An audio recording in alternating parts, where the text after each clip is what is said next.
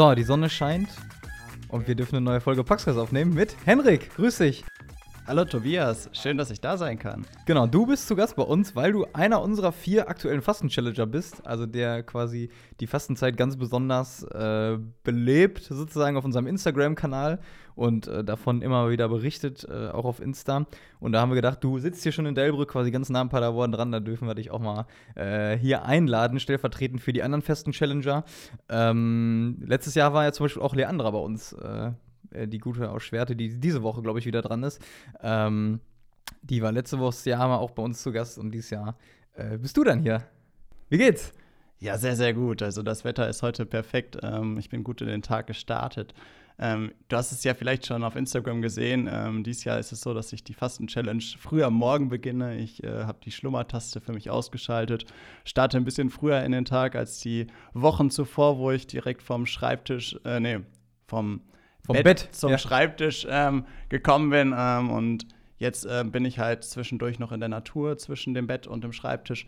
Und das tut mir total gut. Und heute war ein wundervoller Sonnenaufgang, der mir nochmal richtig Energie für diese Woche gegeben hat. Ich muss sagen, du machst mir ein bisschen schlechtes Gewissen, weil ich ein absoluter Snooze-König bin oder ein Snooze-Opfer, je nachdem, wie man es sieht. Weil ich, äh, ich, ich, ich kann das einfach nicht. Ich kann nicht, wenn der Wecker klingelt, sofort aufstehen. Ich weiß nicht. Äh, ja. Wie ging es dir damit? Ja, also ich hatte auch das Gefühl, dass ich immer mehr zum Kaiser sogar wurde von den, von den Snoozern und äh, ja. da hatte ich das Gefühl, ich muss jetzt einfach eine Pause einlegen, einen harten Cut machen und da kam die Fasten-Challenge wie gerufen, wann ich äh, gefragt wurde von dem Martin, möchtest du eine Fasten-Challenge machen? Ich dachte erst so, was mache ich denn? Ich äh, will irgendwie nicht verzichten, das ist momentan so ein Thema.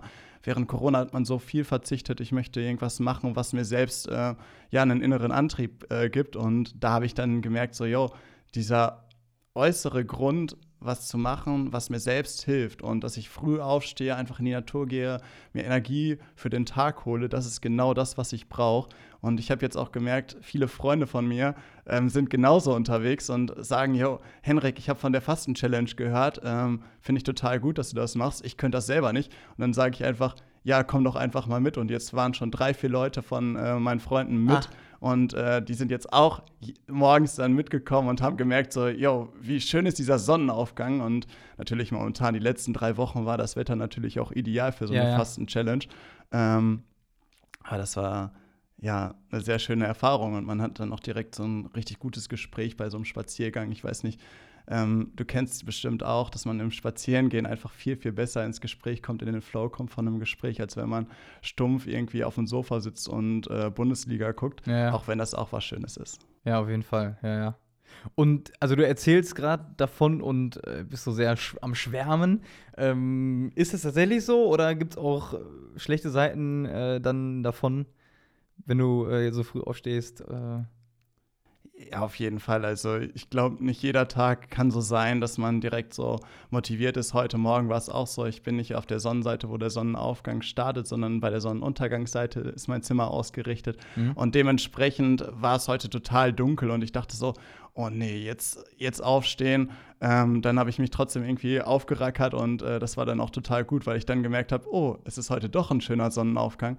Aber ich muss auch sagen, dass ich ein, zwei Tage dabei hatte, wo ich dann den Regen schon gehört habe und da muss ich auch sagen, da habe ich die Challenge ausgesetzt, ähm, weil das für mich auch einfach ein später Abend wurde ähm, und ich dann morgens einfach nicht aus dem Bett kam. Mhm. Das hat mich sehr geärgert, aber das hat mir noch mal mehr Antrieb gegeben, jetzt wirklich jeden Tag rauszugehen, weil ich gemerkt habe, die Tage waren dann auch nicht so ähm, ja bewusst gestartet worden und das tat mir nicht so gut. Und mhm. jetzt freue ich mich auf jeden Tag, wo ich früh aufstehen kann, egal ob bei Regen oder bei Sonnenschein, ähm, weil der Regen ja natürlich dann auch noch mal ja so eine Energie bringt. Ähm, mhm. Oft habe ich das Gefühl, dass ich selber auch sage, so, yo, Regen, äh, da brauche ich gar nicht rausgehen, da bleibe ich lieber ja im Warmen drin. Ähm, aber der Regen bringt dann nochmal so eine Energie, vor allem wenn man dann warm geduscht hat und dann in den mm. Tag startet, dann ist man richtig präsent da. Das heißt, merkst du schon einen Effekt, dass es auch was Nachhaltiges ist? Oder ist es eher so das, oder ist eher so das Gefühl, yes, ich kann ja das, was ich mir vorgenommen habe? Also geht's sozusagen, merkst du schon einen Effekt von der Sache an sich oder bist du gerade eher so auf dieser Welle von, guck mal, ich habe mir das vorgenommen und es klappt und der Sonnenaufgang ist schön, ähm, aber was für ein Effekt für den Alltag da drin ist, äh, eher nicht. Also das so. Also ich merke total den nachhaltigen Effekt. Ich hatte eine Woche bevor die äh, Fastenzeit begonnen hatte, hatte ich schon mal ein, zwei Mal das ausprobiert, war dann äh, zwei Wochen drin in dem Thema und dann war ich auch in einem anderen Ort und ich habe gemerkt, wie ich dann morgens um 6 Uhr, 6.30 Uhr schon ohne Wecker aufgewacht bin und das war mir vorher nie passiert. Also ich äh, hätte bis 10 liegen können, aber ja. ähm, jetzt merke ich so, ja, der Start, äh, Start in den Tag beginnt und ich möchte jetzt raus und äh, möchte in Bewegung kommen. Mhm. Dass sich das so schnell einspielt, so eine Routine reinkommt, ähm, ist natürlich mega cool. Das Gegenteil davon ist natürlich dann der Abend, wo man dann auch schnell müde wird, wenn man um 6 Uhr gestartet ist. Ähm, aber ja, ich äh, finde das total beeindruckend, wie der Körper dann sich schnell an Sachen anpasst mhm. und was diese, dieser Körper für eine Stärke hat. Und darauf freue ich mich auch nach der Fastenzeit, äh, morgens schön in den Tag zu starten und auch einfach rauszugehen, dass ich das auch einfach für mein, ja, für meine Routine, äh, die, diese Morgenroutine, die momentan sehr im Sprachgebrauch drin ist, ja, ja. Ähm, ja diese nach der Fastenzeit weiter durchzuführen. Ja. ja. Ich meine, Self-Care und sowas alles, das ist ja auch in aller, in aller Munde, ne? Ja, aber ich habe mir, also ich habe ja auch schon davon erfahren, was du gemacht hast und auch, wir haben auch schon einmal vorher ein bisschen gequatscht. Da habe ich auch so gedacht, hm, coole Sache. Ich bin auch sehr gerne draußen oder mich zieht es auch nach draußen so. Und gleichzeitig denke ich mir aber auch, okay, äh, ich möchte das schon mal vielleicht mal ausprobieren oder vielleicht mal ein oder zwei Morgende die Woche. Mal gucken. Äh, und gleichzeitig, glaube ich, muss man es jetzt auch für mich nicht verdammen, wenn ich einfach eine halbe Stunde oder eine Dreiviertelstunde snooze, weil ich an sich sehne ich mich ja erstmal nach Zeit, wo ich das Gefühl habe, oh, es ist einfach gut, wenn ich jetzt nichts mache und wenn einfach nur äh, ich, also wenn ich mich entspannt fühle und das so gut ist, wie es ist, ne? Mhm. Und ich habe das vielleicht dann eher weniger am Abend oder am Tag zwischendurch, sondern eher am Morgen, weißt du, wenn ich halt das Gefühl, wenn ich halt snoosen kann. so, also ich, da, ja. dass ich dann eine Zeit habe, wo ich schon irgendwie zum Teil bewusst bin, äh, zum Teil aber auch einfach nur so ein bisschen von mich her döse und dass trotzdem eine Zeit ist, wo es mir eigentlich gut geht. Ja. Weißt du?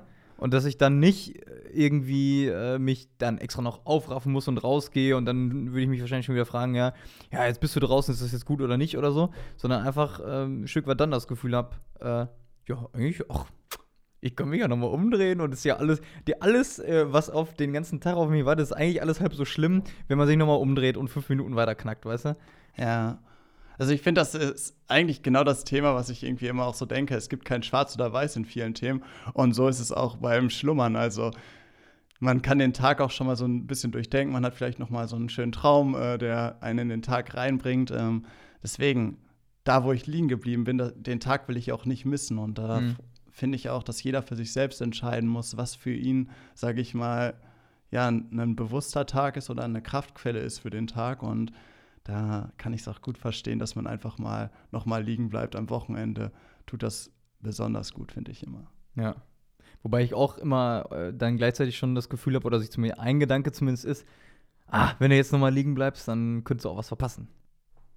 Ja, das ist wahrscheinlich auch dann, wenn du rausgehst, dann hast du zumindest das Gefühl, okay, ich habe jetzt erstmal, ähm, sind ein paar Rahmenbedingungen gut oder richtig, damit ich auch was erleben kann oder halt, dass ich dass du halt äh, irgendwie Kraft tankst, ne? Ja, irgendwie dieses Feel of Missing Out, das ist äh, irgendwie momentan auch irgendwie so ein Begriff, ich weiß nicht. Ja, sagen den, alle, ne? FOMO ja. hier, FOMO da. ich ja. will kein FOMO mehr erleben, das ist äh, das Schlimmste, was passieren kann. Ja, ja. Aber ich glaube, da muss die Mischung dann draus passen. Ähm, wie eben schon gesagt, bei dem Schlummern ist es auch bei FOMO man möchte viel erleben, aber man darf sich auch keinen Druck auferlegen, dass man äh, jeden Sonnenaufgang mitnehmen muss. Und wenn man mal nach dem Sonnenaufgang oder vor dem Sonnenaufgang unterwegs ist, ist es genauso gut. Ne? Ja. Ah, jetzt bald wieder die Zeit umgestellt. Was machst du dann? Hä? Ich glaube, 5 Uhr wird zu früh. ja, ja, da wäre auch zu viel des Guten. Ne? Aber gut, gibt auch Leute, die dann schon anfangen äh, zu arbeiten oder so. Aber gut, das ist was anderes. Ähm, Henrik, äh, einmal noch kurz zu dir. Ähm, du äh, bist gerade noch am Malochen, aber hast mir eben schon verraten, du fängst bald noch mal ein Masterstudium an. Ganz was anderes, als du bisher gemacht hast. Können wir vielleicht gleich noch kurz drüber reden. Äh, und ansonsten haben wir schon ein paar Gemeinsamkeiten entdeckt, nämlich du bist auch ein Dorfjunge, genauso wie ich. Du kommst nämlich aus dem wunderschönen, oder ich weiß nicht, ob es wunderschön ist, aber ich sage jetzt einfach mal Boke bei Delbrück. Habe ich vorher auch noch nie so ganz gehört. Delbrück sagt vielen vielleicht was, ähm, aber ist so ein bisschen oberhalb hier von Paderborn, Delbrücker Land. Äh, ist auch gut dorfmäßig traditionell, glaube ich, da bei euch, ne? Genau, auf jeden Fall. Also wir sind ein schönes Dorf, wie du sagst, ähm, wunderschön sogar. Ähm, ein Lippedorf, ähm, schön an der Lippe gelegen. Ähm, meine Heimat, ähm, ich will es nicht missen, dort aufgewachsen zu sein, in so einem behüteten Umfeld mhm. mit sehr, sehr guten Freunden, ähm, wo man immer irgendwen gefunden hat, der mit auf den Fußballplatz gegangen ist oder wo man auf der Ecke dann Fußball gespielt hat, ob das auf der Straße oder auf dem bisschen Grün, was noch da war, äh, gespielt hat. Ähm, das war eine sehr, sehr schöne Kindheit, ja. ja. Und bist auch Fußballer, äh, die Gemeinsamkeit haben wir auch schon entdeckt. Äh, aber hast auch schon, das hast du eben erzählt, während deines Studiums, also du hast dann äh, Bachelor oder ein duales Studium gemacht in Heilbronn, hast du mir erzählt, dass du da ein paar crazy Sachen auch ausprobiert hast. Vielleicht erzählst du einmal, was du genau da studiert hast und was du da so erlebt hast. Genau, ja. Ich habe äh, BWL Handel mit dem Unternehmen Lidl studiert, habe da äh, viel in der Praxis äh, an crazy Sachen erlebt, aber im Studium genauso. Ich habe irgendwie versucht, möglichst viel auszuprobieren, weil ich halt mein ganzes Leben Fußball und äh, ein bisschen Tennis gespielt habe, aber ich habe nie so die Sportartenbreite, sage ich mal, kennengelernt. Und dann habe ich dieses Hochschulsportangebot gesehen und dachte so, wow, jetzt kann ich mich richtig ausprobieren. Da war dann Volleyball dabei, da war ähm, Yoga dabei und das Crazyste, was ich gemacht habe, war Unterwasser-Rugby. Das habe ich auch nur einmal gemacht, weil ich keine Luft mehr bekommen habe. Aber das war eine wunderschöne Erfahrung, ähm, ja. wovon man gerne erzählen kann. Also Unterwasser-Rugby stelle ich mir total äh, crazy vor. Also ich bin auch nicht so der Taucher. Ähm, aber also dann auch noch da irgendwie versuchen, irgendwas koordiniert zu machen oder im Zweifel tackelt man. Wobei beim Rugby darf man sich nicht tackeln, oder? Wenn man den Ball hat, schon, aber wenn nicht, dann nicht, glaube ich, ne? Boah, da bin ich gar nicht so drin, aber beim Unterwasser-Rugby wurde auf jeden Fall getackelt. Boah. Dann auch, dann auch noch unter. Boah, da hätte ja, ich auch aber Angst, dass ich irgendwann keine Luft mehr kriege, glaube ich.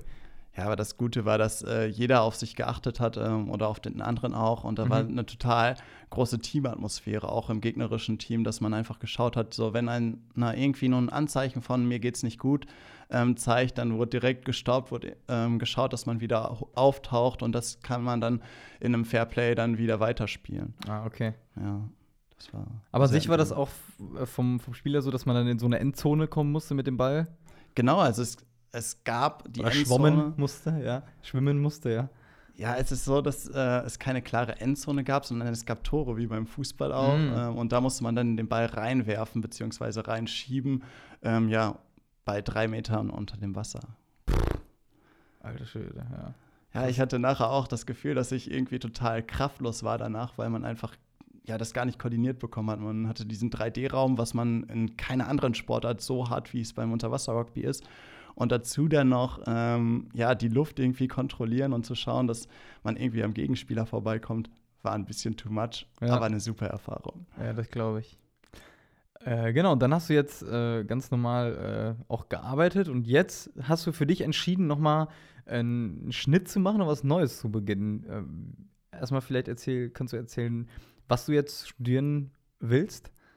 Ja, also ich habe ja BWL vorstudiert und ich habe irgendwie das Gefühl gehabt, ich äh, bin sehr, sehr gut angekommen in dem neuen Unternehmen, wo ich gestartet war. Die Rahmenbedingungen waren eigentlich perfekt, aber ich habe gemerkt, so im Herzen fehlt noch irgendwas. Und ich habe mich die ganze Zeit gefragt, woher kommt das? Und ich habe immer so zwischen der BWL und dem Sozialen geschwankt und ich wusste nicht, wie ich mich nach dem Abi entscheiden sollte. Und diese Entscheidung hatte ich jetzt wieder vor mir und ich habe gemerkt, ja, das Soziale treibt mich einfach total an. In den Ehrenämtern habe ich gemerkt, dass das so meine Bereiche sind. Ähm, und dementsprechend habe ich jetzt zum 31.05. gekündigt ähm, und möchte jetzt diesen Cut nutzen, um nochmal genau zu schauen, in welchem sozialen Bereich möchte ich arbeiten, wofür will ich stehen und äh, ja, was sind auch meine Vorbilder ähm, und wo möchte ich äh, demnächst auch eine Vorbildsfunktion erfüllen. Mhm. Und ich habe früher so ein super Programm, Studienkompass heißt das, durchlaufen, ähm, wo man Studien- und Berufsorientierung als Jugendlicher machen durfte. Und das hat mich so sehr geprägt und ich habe da so viel mitnehmen können. Und diese Erfahrung, die ich dort gemacht habe, gebe ich gerade schon ehrenamtlich als Mentor weiter. Ah. Aber ich möchte dort auch weiter reingehen und ähm, bin jetzt am Überlegen, ob es der Master wird ähm, oder ob ich nochmal in der Praxis schaue. Eine Art FSJ ähm, nach dem Studium gibt es dort, ähm, mhm. wo man dann auch in der Studien- und Berufsorientierung Schülern aus ja, Schulen mit besonderen Hintergründen ähm, hilft, dass sie den Abschluss schaffen, aber auch Anschluss finden, was ich total gut finde, weil man jedem die Perspektive einfach aufmalen muss, weil diese Perspektiven, die jeder hat in Deutschland, die sind einfach unglaublich und diese müssen genutzt werden und man muss diese Chancen stiften für die, ähm, die nicht wissen, welche Möglichkeiten sie alle haben. Du hast gesagt, welche Vorbilder ich habe. Hast du die denn? Und wenn ja, wer ist das? Ja, ich denke äh, an einen ähm, ja, Trainer zurück, der Lehrer ist und der hat mich ähm, durch Fußballtrainer oder was? Nee, oder? das ist ähm, ein Trainer, der mich früher durch die Lebenslinie geleitet hat, also den Lebensweg, was ich mir vorstelle in meiner ah, Zukunft. Okay. Und der hatte eine total charismatische Ausstrahlung und er war total äh, präsent im Raum und ähm, hat mir total das gute Gefühl gegeben. Und ähm, ja, der Holger, der ist einfach ein sehr, sehr ja, authentischer Mensch und hat einfach gezeigt, dass jeder Weg, wie man ihn geht, egal wie er ist, für einen selbst richtig ist. Und mhm. das fand ich eine sehr, sehr starke Aussage. Und diese hat er auch gelebt. Und das äh, finde ich total stark. Und in die Richtung möchte ich weiter mich fortbewegen. Und das ganze Umfeld ist auch irgendwie eine Vorbildsfunktion in dem Bereich. Mhm. Wobei jeder Weg der richtige, gut, ich meine, vielleicht kann man das so sagen, dass es vielleicht nicht den einen Weg geben muss, so. Mhm. Aber ich glaube auch nicht, dass jeder Weg gleich gut ist oder sein kann, oder?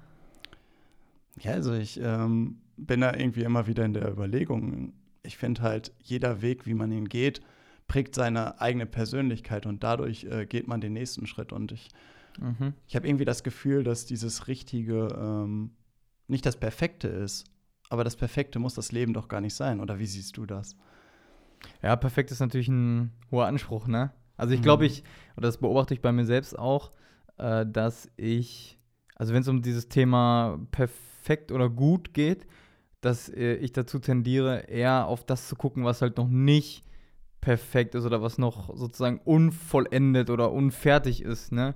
Sowohl vielleicht auch was äh, bei eigenen Sachen, also keine Ahnung, beim, beim Fußball, was ich halt in dem Spiel falsch gemacht habe oder auch nicht, oder auch äh, beim Beruf, was ich noch äh, tun muss oder müsste oder was noch für offene Aufgaben gibt, so, dass ich eher auf das gucke, was halt, was es noch zu tun gibt, was noch nicht vollendet ist und weniger mhm. auf das, was alles aber schon, schon da ist, ne?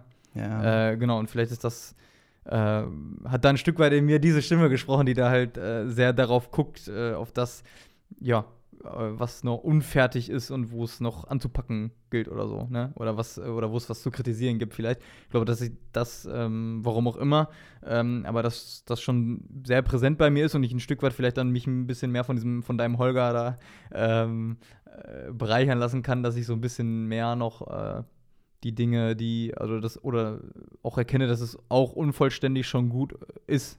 So. Mhm.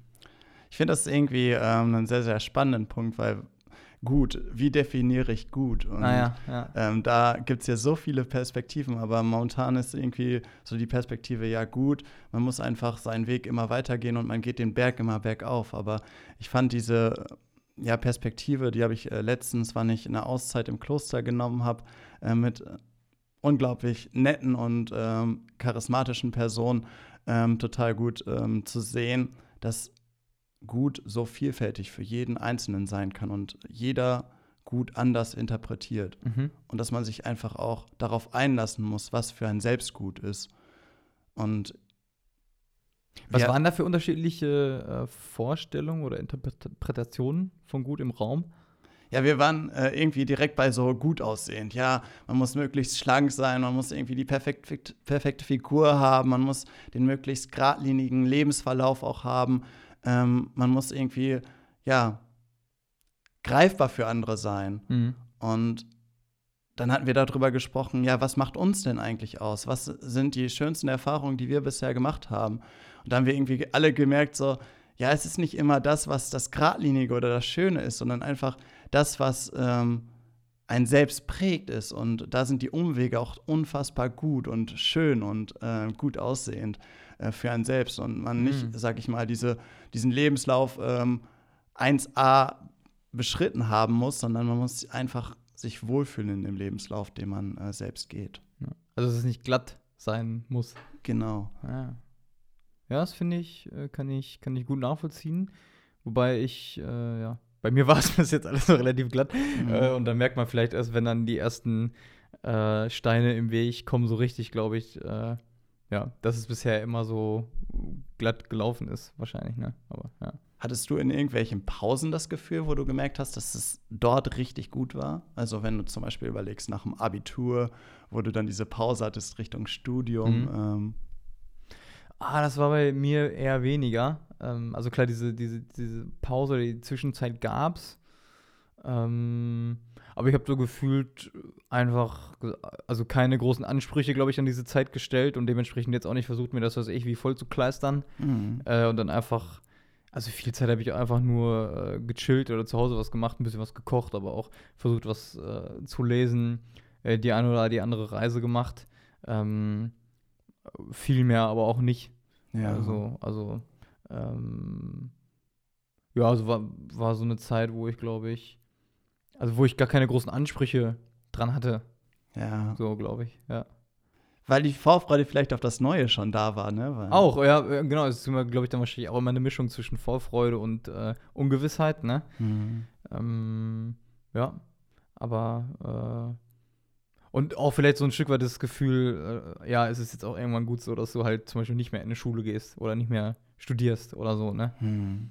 Ähm, weil ich glaube, irgendwann ist man Dinge ja auch leid. Oder zu, zu lange irgendwie hier die gleichen Dinge zu machen, ist ja dann irgendwann auch, ähm, ja, kommt, kommt nur was äh, Neues wieder, sozusagen, ne?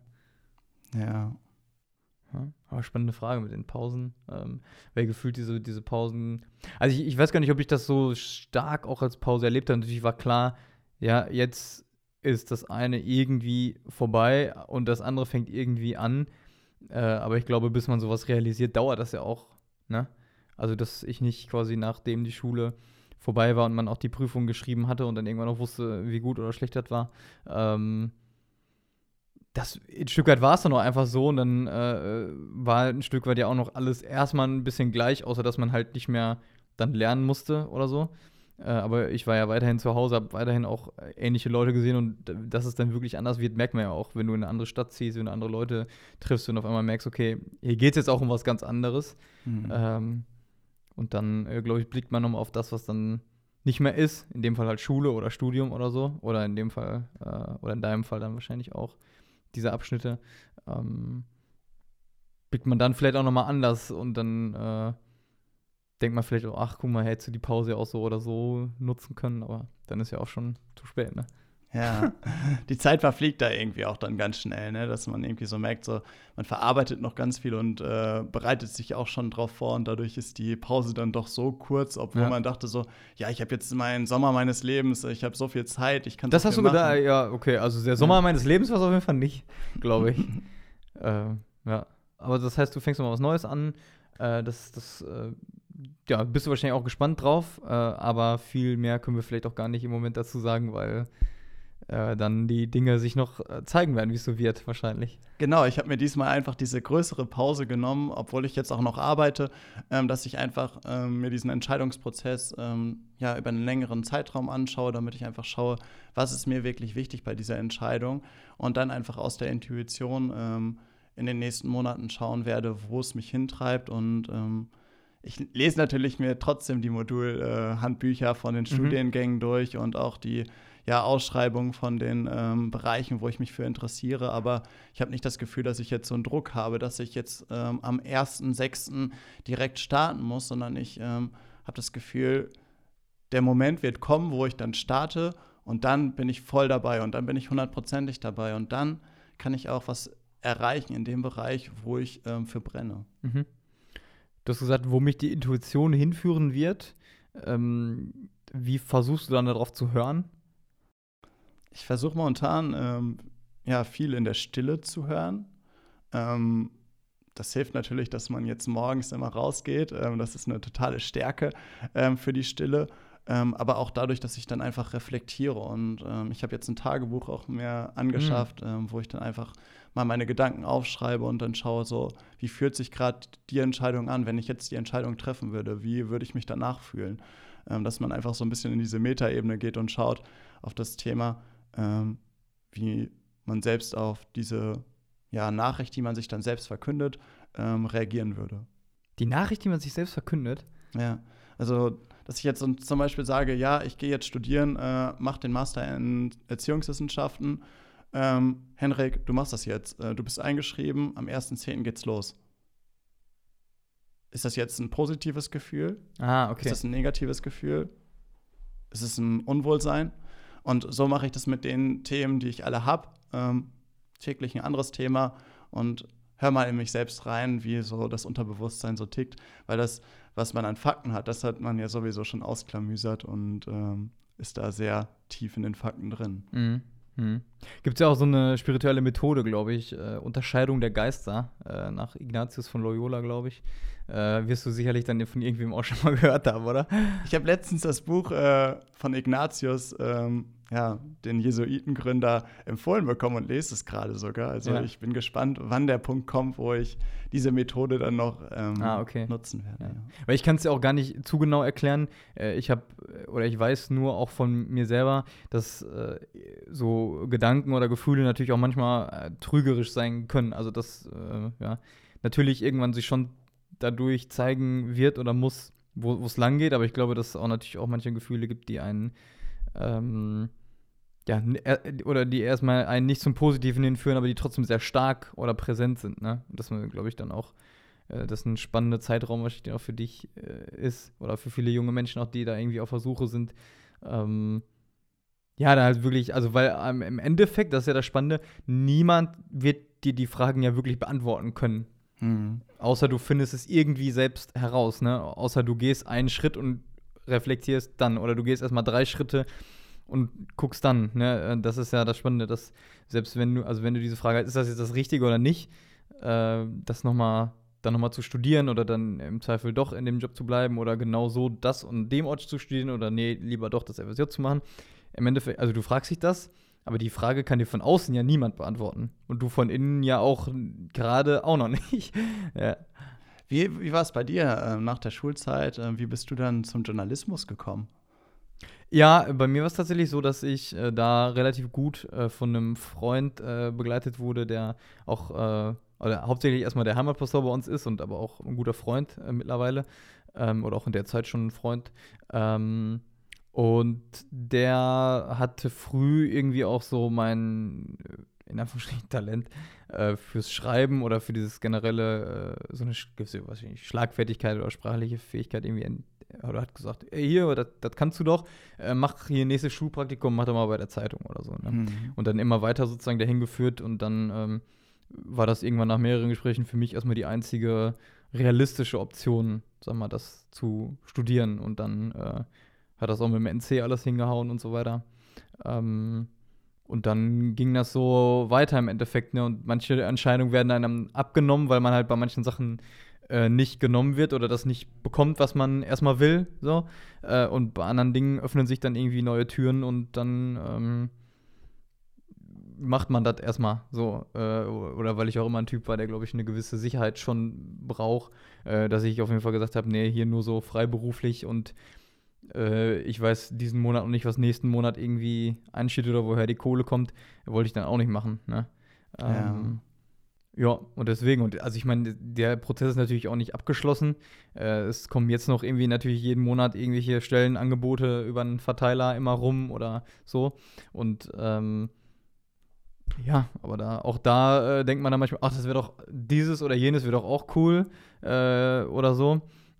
Ja, aber da muss man dann irgendwann auch für sich gucken, was dann halt realistisch ist. Ähm, oder vielleicht ein Stück weit auch dann so seiner Linie treu bleiben, ne? Mhm. Vielleicht ist das das, was du eben auch gesagt hast, dass man ähm, die, die, du hast gesagt, ja, diesen, e, also nicht, e, egal welchen Weg man geht, äh, dass es schon der richtige ist, ne?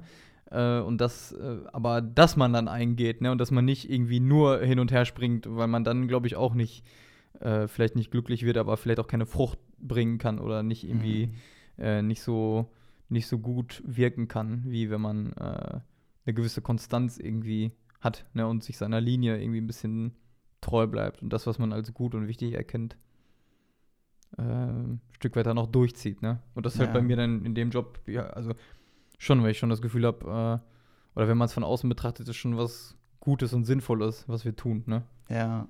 So. Also ich kann das nur als Feedback geben als äh, Hörer, dass ich äh, irgendwie den Paxcast äh, total inspirierend finde, aber auch die ganze UPax-Community äh, mit den Events, ähm, wo man viel Neues findet, ähm, kann ich nur empfehlen. Da gibt es immer wieder richtig schöne Events, wenn ich so dran zurückdenke, ob das die Nacht der Lichter war oder auch ähm, früher habe ich mal so einen interreligiösen Dialogbegleiter Mhm. gemacht. Das war total spannend, so viele verschiedene Leute kennenzulernen, so viele Perspektiven einzunehmen und einfach auch mal aus seiner Bubble so ein bisschen rauszukommen. Genau, ja. Stimmt, da hast du die Miriam auch kennengelernt, ne? Genau, ja. Miriam Pavlak, unsere Ja. Jupax-Autorin hier, die auch beim Adventskalender dabei ist äh, und auch beim Mein Gott zusammen mit Jonas Klur. Stimmt. Da hat sie mir von erzählt, ja, genau. Grüße mal schön, wenn du es siehst. Ja, mache ich, mache ich, auf jeden Fall. Äh, das machen wir. Äh, Henrik, ich habe noch drei äh, Ende-Offen-Sätze für dich vorbereitet. Ohne die kommst du hier nicht nach Hause. Mhm. Äh, und die würde ich jetzt gerne einfach mal, nachdem wir schon ein bisschen was über dich kennengelernt haben, äh, machen. Mhm. Äh, und ich bin mal gespannt. Äh, die erste ist, was ich noch nie verstanden habe, ist. Also ich denke gerade an meinen Physiklehrer zurück und dementsprechend der Physikunterricht von Herr Steinhardt. Ähm, das war schon ein ganz schönes Brett. okay. Da bist du am äh, an den ganzen Geschwindigkeiten ausrechnen und was dahinter noch alles kommt, da bist du nicht bei beigeblieben. Ja, da hatte ich echt Glück, dass ich einen guten äh, besten Freund hatte, der mir da gut geholfen hat und mich immer unterstützt hat, ähm, dass ich dort durch den Physikunterricht durchgekommen bin. Ah, ja, okay. Ja, muss, man muss ja auch nicht alles können. Äh, die zweite. Mich regt es auf, wenn. Wenn man Vorurteile und Stereotypen nicht hinterfragt und ähm, einfach raushaut und dadurch andere Menschen kränkt, das finde ich irgendwie Mhm. total schrecklich, ähm, dass man Stereotypen und Vorurteile sind normal, dass Menschen die haben, aber man sollte sie hinterfragen und jedes Mal, wenn man Vorurteile ja ausdrückt, auch merken, dass man andere damit kränken kann. Hm. Das finde ich ganz schrecklich. Wo erlebst du das? Oder hast du das zuletzt vielleicht auch erlebt? Ja, ich glaube, das ist ähm, immer in Formulierungen, in kleinen Formulierungen, sage ich mal so, die sticheln. Und ich habe das früher mal ähm, ja erlebt im Dorfleben, ähm, gar nicht aus meinem Bekanntenkreis, sondern ich habe das nur mitbekommen, dass äh, dort ja Vorurteile für eine Comediensituation genutzt wurden. Und Mhm. ähm, da hat sich dann auch jemand gegengestellt, was ich total stark fand. Ähm, aber die Situation selber wurde dann nur so ein bisschen belächelt. Und ich glaube, da müssen wir aufpassen, dass wir das nicht belächeln, sondern dass wir diese Person stärken, die sich dagegen stellt. Mhm. Und ähm, da habe ich früher als Jugendlicher auch nicht diese Stärke gehabt, das zu stärken. Und ich glaube, da müssen wir jeder ansetzen, dass wenn Kleinigkeiten auch nur auf den Tisch kommen, wo Menschen äh, verletzt werden können, dass wir dort ähm, auch eingreifen und einschreiten und diese unterstützen. Da will ich dir nicht widersprechen, auf jeden Fall. Ja, cooles Statement. Äh, sollen wir übrigens hier das Plissé mal hochmachen? Du guckst so in die Sonne rein. Aber das wäre, glaube ich, ganz gut, weil sonst habe ich gleich den Sonnenbrand sogar durch Ja, das dann machen wir,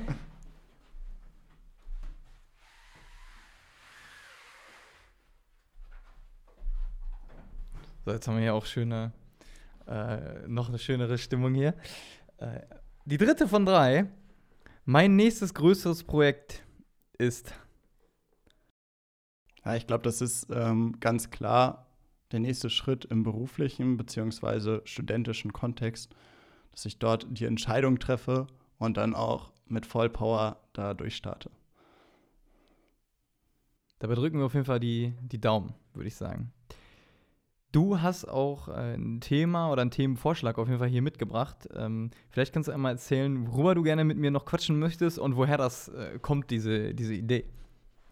Ja, also ich ähm, habe den Vorschlag mitgebracht, Stille und Spiritualität so ein bisschen zu besprechen, weil ich das Gefühl habe, dass ähm, ja momentan ganz, ganz viel los ist in der Welt, ähm, in ja, politischen Themen, wo kriegerische Auseinandersetzungen sind, ähm, Corona dabei, ähm, viele Themen ähm, bei den Leuten persönlich auf dem Herzen liegen und man irgendwie immer in so einem Gedankenstrudel ist und man gar nicht mehr abschalten kann, dass man, ähm, wenn man irgendwie denken will, immer was zu tun hat. und ich hatte das Gefühl, dass das bei mir auch ähm, vor allem jetzt während Corona, ich war Corona infiziert, hatte dann ja ganz viel Zeit für mich, aber ich hatte keine Stille in meinem Kopf. Ähm, mhm. Und das war irgendwie total erschreckend, dass man immer was tun musste und dass man irgendwie immer sich eine Ablenkung gesucht hat, damit man nicht über Corona oder den Krieg nachdenken musste.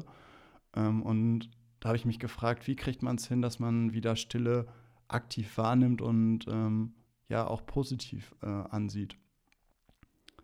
Und da wollte ich dieses Thema heute mal mitbringen. Ähm, Tobias, wie, wie, nimmst du Stille wahr? Wie nimmst du das ganze Thema ähm, in deinem Alltag auch wahr? Die Frage ist ja erstmal, wo, wo Stille überhaupt ist. Ne? Also mhm. die Welt ist natürlich auch laut so.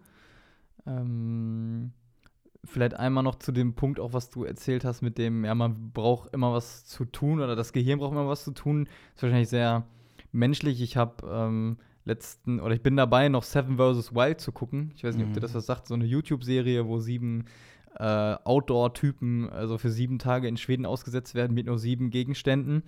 Ähm, und daher auch also wirklich absolute Funkstille im Grunde genommen ist, ne? die keinen Kontakt zu, zur Außenwelt haben, keinen Kontakt zu anderen Menschen, die jeweils für sich isoliert sind.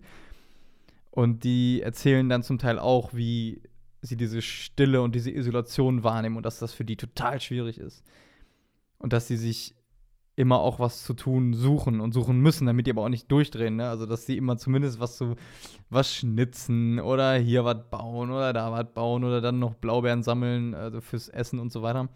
Ähm, das zeigt ja, also auch wenn man diesen wirklichen Rahmen hat und das Gesetz ist und man klar, okay, jetzt, ich werde die nächsten Tage keinen Menschen treffen. Ne? Ich kann hier ein bisschen angeln, ich kann ein bisschen schnitzen, aber im Grunde genommen, ich werde niemanden treffen. Ich habe auch nichts wirklich, was ich tun muss. Außer halt, dass ich mir Essen suche und was trinke so, so zum Überleben, ne? Und dass man sich dann aber schon auch was immer sucht und immer was zu tun braucht, eigentlich eine, eine nächste Aufgabe und ein nächstes Ziel und das nach, wenn man eine Sache quasi erledigt hat, dann sofort sich fragt, ja, was man jetzt als nächstes, ne? Und dann höchstens mal, keine Ahnung, eine halbe Stunde sich in die Sonne legt, äh, oder war bei denen zumindest der Fall, und dann aber irgendwann wieder sozusagen in den Fingern oder im Gehirn juckt, weil man halt was zu tun haben will. Ne? Mhm. Also da auf einmal, also da auf jeden Fall die Erfahrung, dass das wahrscheinlich sehr menschlich ist. Warum auch immer, das äh, zu verstehen, warum das so ist, würde natürlich vielleicht ein bisschen helfen, aber wahrscheinlich auch nicht ganz. So. Und ich merke auf jeden Fall, dass bei mir auch sehr, also dass es ein großes Thema ist, äh, Stille oder halt auch ähm, äh, dieses Thema, ja, wenn du halt wirklich, äh, also oder auch wenn du äh, nichts zu tun hast unbedingt, dass ich, dass mich das schon mit zunehmendem Alter und zunehmender Verantwortung im Job auch immer mehr unruhig macht oder gemacht hat. Ich glaube, früher hätte ich dann gesagt, ey, oder hätte ich mir dann einfach die, früher noch die Playsee dann angeschmissen und dann hättest du halt ein bisschen gezockt, wenn du nichts zu tun hast. So. Und heutzutage habe ich aber schon das Gefühl, äh, du musst auch mal ein Stück weit irgendwie eigentlich nichts, eigentlich nichts zu tun haben, damit du sozusagen, wie du ja schon gesagt hast, Kraft tanken kannst oder der Kopf einfach mal Ruhe hat. Aber das ist auch sehr schwierig, ist das ähm, zuzulassen. Ne? Ja. Und schon verschiedene Sachen auch versucht mit einerseits ähm, gibt es ja verschiedene Dinge. Einerseits, dass du über die Wahrnehmung kommst, also dann einfach nur sozusagen versucht alles wahrzunehmen, wenn du halt irgendwie spazieren gehst und wirklich äh, zu gucken, was hörst du, was siehst du, wie riecht's, ähm, Dinge mal in die Hand zu nehmen, so eine Blume oder was weiß ich, ne, darüber halt zu kommen, um halt sozusagen gegenwärtig zu werden äh, oder den eigenen Körper wahrzunehmen und solche Dinge. Ähm, aber dass das Gehirn schon sehr, sehr danach äh, strebt, irgendwie dann doch äh, mehr, als, äh, mehr als in der Gegenwart irgendwie zu sein. Ne? Mehr als äh, nichts, mehr als Stille, mehr als Gegenwart zu haben. Das äh, ist auf jeden Fall eine sehr prägende Erfahrung so in den letzten Jahren äh, für mich, was, weil ich das sonst vorher nicht so kannte.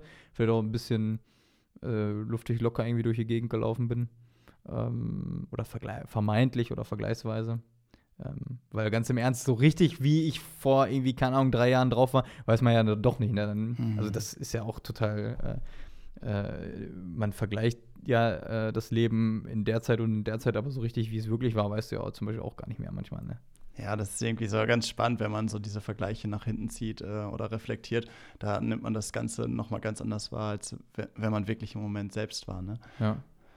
Ich finde ähm, dieses Thema Stille ähm, ist irgendwie total aufgeladen und man, wie du gesagt hast, man hat irgendwie immer was zu tun und man sucht sich auch immer was, egal ähm, in welchem Moment man ist.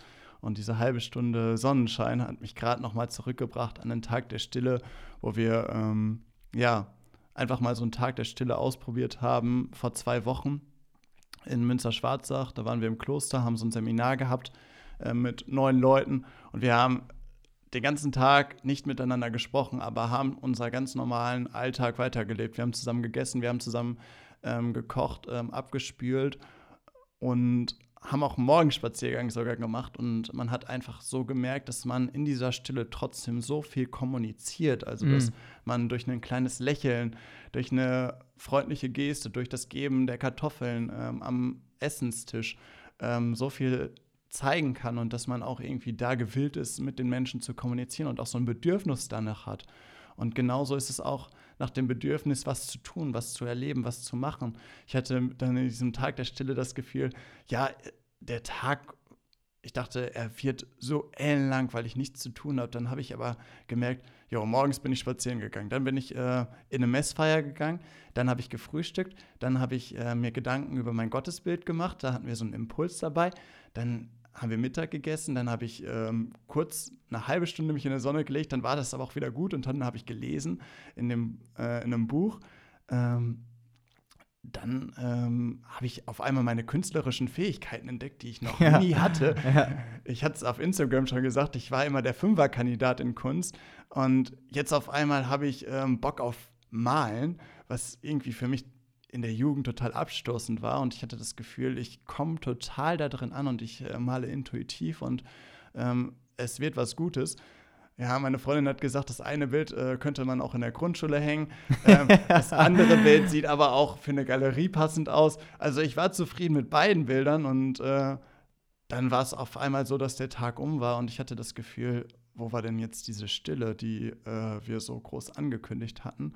Also irgendwie habe ich mir immer was gesucht. Also es war äußerlich äh, schon still, aber innerlich nicht. Das war der Eindruck? Genau, außer in dieser halben Stunde, wo ich ähm, in der Sonne gelegen habe und einfach mal drüber nachgedacht habe, was überhaupt gerade bei mir passiert, ähm, was in den letzten Wochen passiert ist mit der Entscheidung, dass ich ähm, aus der BWL rausgehe und dann auch ähm, beim Malen hatte ich das Gefühl, dass ich dort auch äh, innerlich so ein, die Ruhe entdeckt habe, weil es einfach, ja, nicht der Fokus auf dem Malen lag, wie man dann an dem Grundschulbild vielleicht erkannt hat, ähm, sondern einfach auf den eigenen Gedanken, ähm, auf dem Moment, äh, wo man gerade ist. Mhm.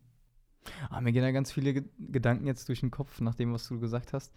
Vielleicht als wichtigstes erstmal so die Erfahrung, auch zum Thema Stille, das Stille auszuhalten oder Stille wahrnehmen oder zulassen zu können, äh, vor allen Dingen auch schwierig ist, wenn mehrere Menschen im Raum sind. Äh, wahrscheinlich kennst du auch so diese Situation. Äh, man ist in so einer Gruppe, man redet miteinander. Ich habe zum Beispiel auch vor Augen, wie man bei einem Geburtstag zusammensitzt, ein Bierchen trinkt, dann quatscht man. Und dann gibt es so Momente, wo es auf einmal ruhig ist, weil einer hat zu Ende erzählt und dann ist die Frage, wer, wer oder was kommt jetzt, ne? Mhm. Und das sind ganz komische Momente.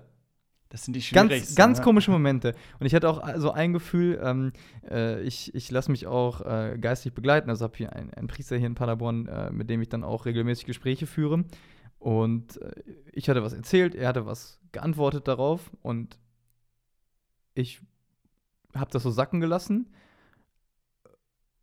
und habe das sacken gelassen und habe ihn angeguckt und er hat mich angeguckt und es war still und ich hatte das Gefühl, scheiße, du musst raus, du musst jetzt irgendwas sagen, nicken, äh, keine Ahnung, du musst jetzt raus aus dieser Situation, was irgendwie ganz komisch war, ne?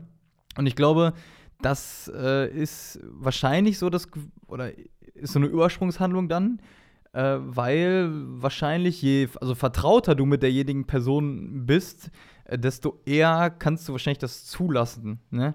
Aber wenn, wenn sozusagen äh, Stille da ist und man noch nicht so vertraut miteinander ist, dann will man das sofort irgendwie überdecken, mit, indem man redet oder so, ne? Oder, oder äh, indem man solche Füll wie die Jut oder ja oder sowas, ne? Äh, dann äh, sagt, ähm, das, das habe ich auf jeden Fall beobachtet, dass wenn ich mit Menschen harmoniere, äh, dass ich das dann auch mehr und mehr zulassen kann, dass einfach nur still ist. Oder auch wenn man spazieren geht zum Beispiel, ne? Dass äh, du nicht, dass man nicht die ganze Zeit reden muss. Aber ich kenne auch diese Situation, wo du denkst, Scheiße, du musst, du musst jetzt was sagen, du musst den doch jetzt was fragen. Das kann doch nicht sein, dass man sich jetzt gerade nicht unterhält oder so, ne? Ähm, das, ja. Ja, dann kommt es irgendwie auch zu so Banalitäten, wo man eigentlich gar kein Interesse hat, was die Meinung des anderen ist, sondern man fragt es einfach nur, damit man diese, diesen stillen Raum füllt. Und ich finde es irgendwie so interessant. Ich habe das bei mir selbst beobachtet. Ich weiß nicht, wie es dir geht. Ähm, ich höre dann schon so zu, dass ich direkt antworten kann und ich kann gar nicht aktiv darüber nachdenken. Und ähm, ich finde, dieser stille Moment, wenn man diese Pausen sich gönnt in einem Gespräch, dann ist das Gespräch viel, viel intensiver und viel, viel tiefsinniger, weil man einfach, ja, diese Ruhe hat, über etwas nachzudenken und dann wirklich gezielt nochmal nachfragt oder gezielt eine Aussage über das trifft, was Tobias gerade gesagt hat und nicht, ja, Tobias hat was gesagt, jetzt muss ich schnell antworten, muss reagieren, aber irgendwie passt es gar nicht zum Thema. Wir switchen total in den Themen. Irgendwie habe ich gerade auch das Gefühl, so, ja, ich muss schnell antworten, weil wir kennen uns noch nicht so gut. Ich muss die ganze Zeit irgendwie eine schnelle Reaktion zeigen, damit ja die Zuhörer auch ähm, ja, dranbleiben am Ball. Aber im Endeffekt ist es ja das Interessante, dass man dann als Zuhörer wirklich aktiv zuhört, das verarbeitet und dann auch weiter zuhören kann und weiter auch Fragen stellen kann, um es zu verarbeiten, um nochmal tiefer in die Materie reinzugehen und die ähm, Gedanken des anderen zu verstehen, weil das macht ja das Gespräch, den Dialog aus. Sonst kann ich ja auch einfach einen Monolog äh, mit mir selbst für ein Video drehen und mir es nachher angucken. Ne? Sonst redest du aneinander vorbei. Genau. Ja, ist natürlich auch eine hohe Kunst. Also, ich glaube, es ist ja nicht umsonst so wahrscheinlich, dass es diese Reflexe gibt. Mhm. Aber das heißt ja nicht, dass sie richtig sind. Ähm, ich würde auf zwei Punkte auf jeden Fall noch zu sprechen kommen, um auch so vielleicht noch einen Tacken näher so an, an Gott oder den Glauben auch ranzukommen. Das eine ist jetzt eher aus einer, aus einer nicht christlichen unbedingt Spiritualität, ähm, aber ich habe äh, in einem Buch, was ich immer wieder hier zitiere, Die Kraft der Gegenwart, da gibt es eine Übung oder eine Methode, ähm, wo du versuchen sollst, auf die Stille zu hören. Und das kannst du zum Beispiel tun, indem du jemandem beim Sprechen zuhörst und du ganz bewusst zum Beispiel auf die Pausen zwischen den Wörtern achtest oder zwischen den einzelnen Buchstaben.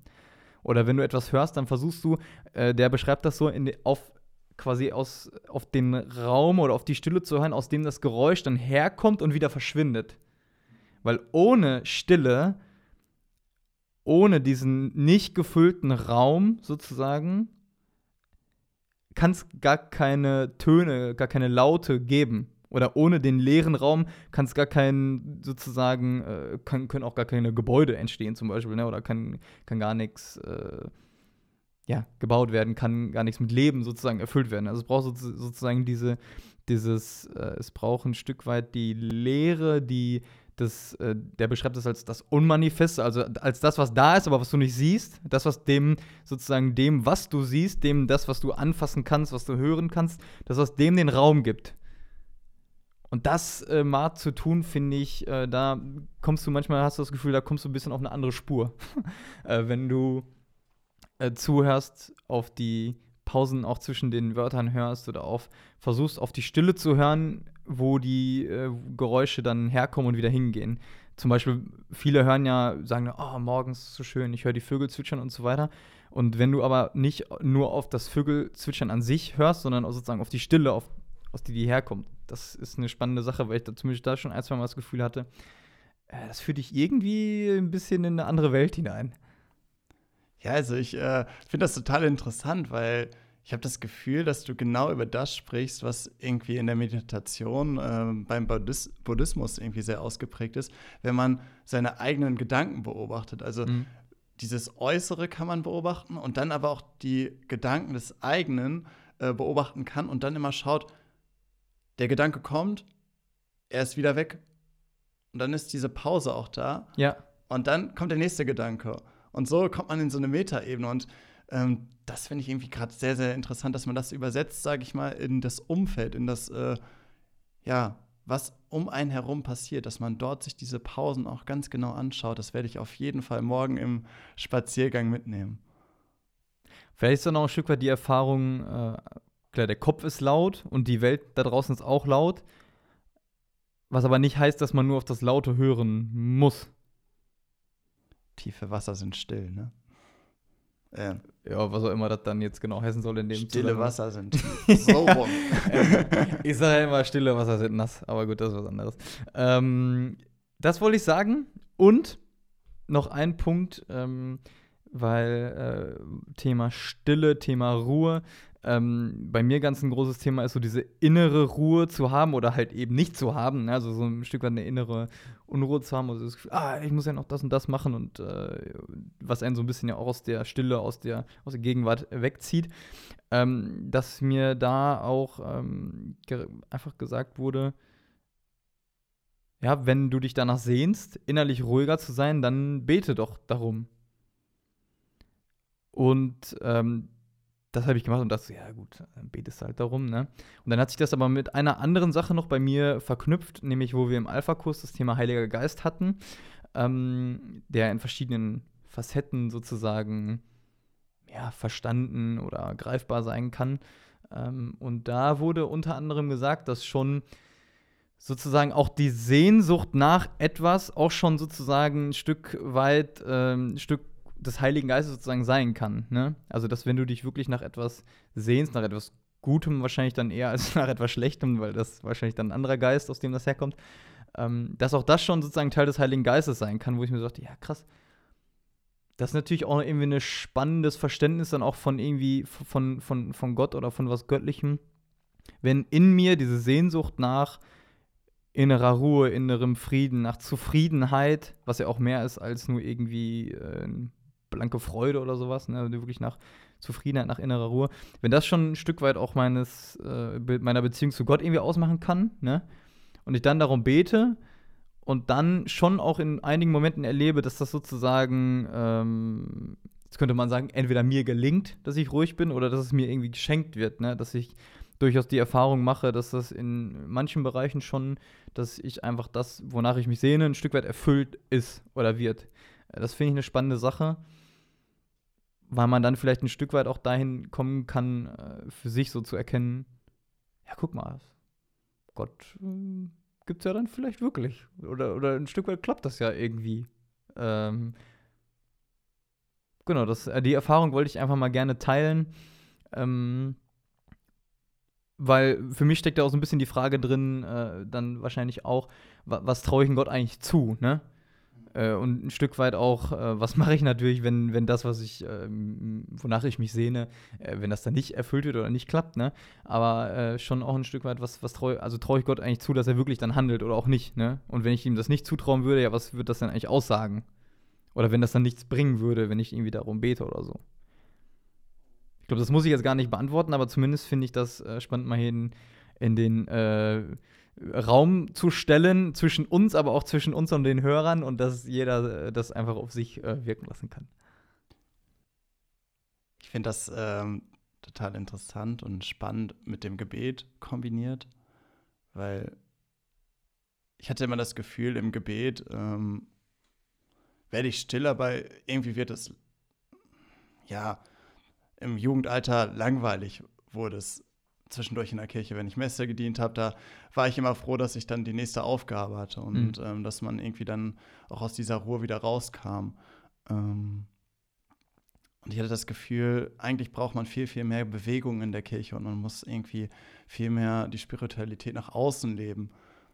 Aber wenn ich drüber nachdenke oder wenn ich jetzt so merke, in den letzten Wochen, Monaten, Jahren, habe ich das Gefühl, dass im Gebet so viel Kraft sein kann. Für mich wird nie der Rosenkranz mein Gebet sein, ähm, obwohl man dort in der Stille oder in diesem Beten auch einen sehr starken Atemfokus hat und dadurch in so eine Meditationshaltung kommt.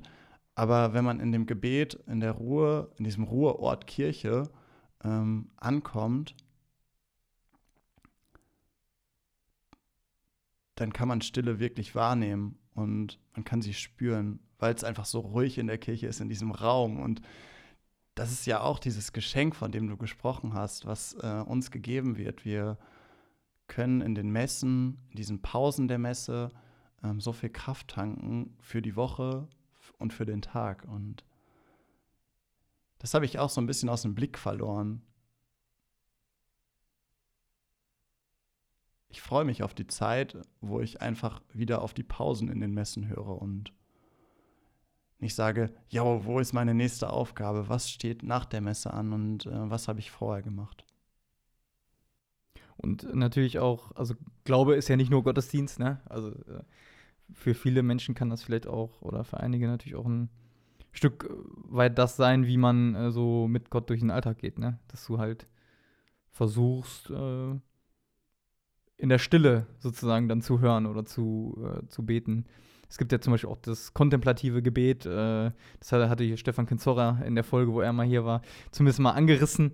Ähm, also wo man so ein bisschen vers versucht, auch so auf die andere Ebene zu kommen. Ähm, diese Stille zuzulassen und einfach versucht, ganz da zu sein, zu, ein Stück weit so zu meditieren und aber in dem christlichen Verständnis dann sozusagen ganz bei Gott äh, zu sein und dann sozusagen die Gedanken, die kommen, dann im Zweifel vor ihn zu legen oder halt sich dann ausfragen oder dann auch auf sich wirken zu lassen, was dann vielleicht auch von ihm kommt oder nicht, so, ne?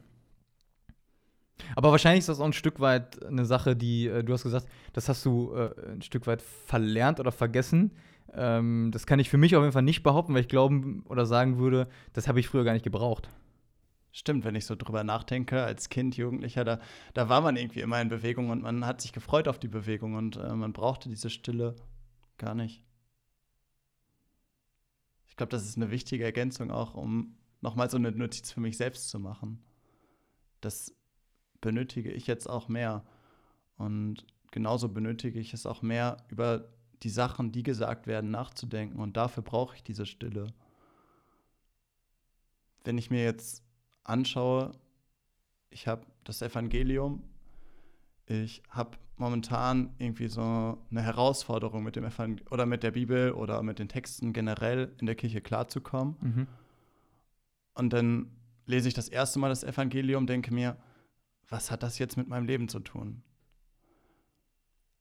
Ich habe es jetzt noch nicht oft gemacht, aber dann habe ich das zweite Mal das Evangelium gelesen und dachte so, oh, da passt es ganz gut. Ich bin gerade auch auf dem Weg. Ich denke gerade an die Emmaus-Geschichte, wo die Jünger Jesus nicht sehen. Sie sehen Jesus nicht. Ähm, und ich frage mich, was sehe ich gerade nicht auf meinem Weg? Mhm ich lese es ein drittes Mal und äh, merke immer mehr, wie ich ähm, ja das Evangelium auf mein Leben beziehen kann. Und ich hatte immer das Gefühl, ähm, ich bin sehr in einem christlichen Glauben aufgewachsen, mit vielen Gottesdiensten, aber mit wenig außen herum, wo man sich wirklich mit der Bibel beschäftigt hat, ähm, dass der persönliche Glaube dann ähm, so ein bisschen in ja, Vergessenheit gerät. Und je mehr man sich dann mit den Texten auseinandersetzt, desto mehr merkt man, wow, eigentlich ist der Glaube so persönlich und man muss es einfach nur zulassen und es ist auch gut, dass man es zulässt, wenn man sich ähm, auf die Texte fokussiert und schaut, was man persönlich mitnehmen kann. Jeder Glaube ist anders als äh, von irgendeiner beliebigen Person, ob das vom Priester ist, vom Nachbarn, äh, von der Oma oder vom besten Kumpel. Und jeder darf auch seinen Glauben so ausleben, wie er es für richtig hält. Ich lasse die Stille, habe sie mal ganz bewusst äh, zugelassen, äh, ohne jetzt äh, sofort so ein Ja, cool oder so. Das würde ich normalerweise. oder das, das merkt man dann irgendwann auch, wenn man die Folgen hier schneidet, dass man merkt, Scheiße, du manchmal weißt du dann nicht, was du sagen sollst, und dann sagst du einfach irgendwas. So, mhm. das ist äh, auch eine typische Erfahrung, aber da haben wir gerade auch schon drüber gesprochen. Ich würde sagen, äh, dir vielen Dank. Äh, grüß Boke von mir, ja.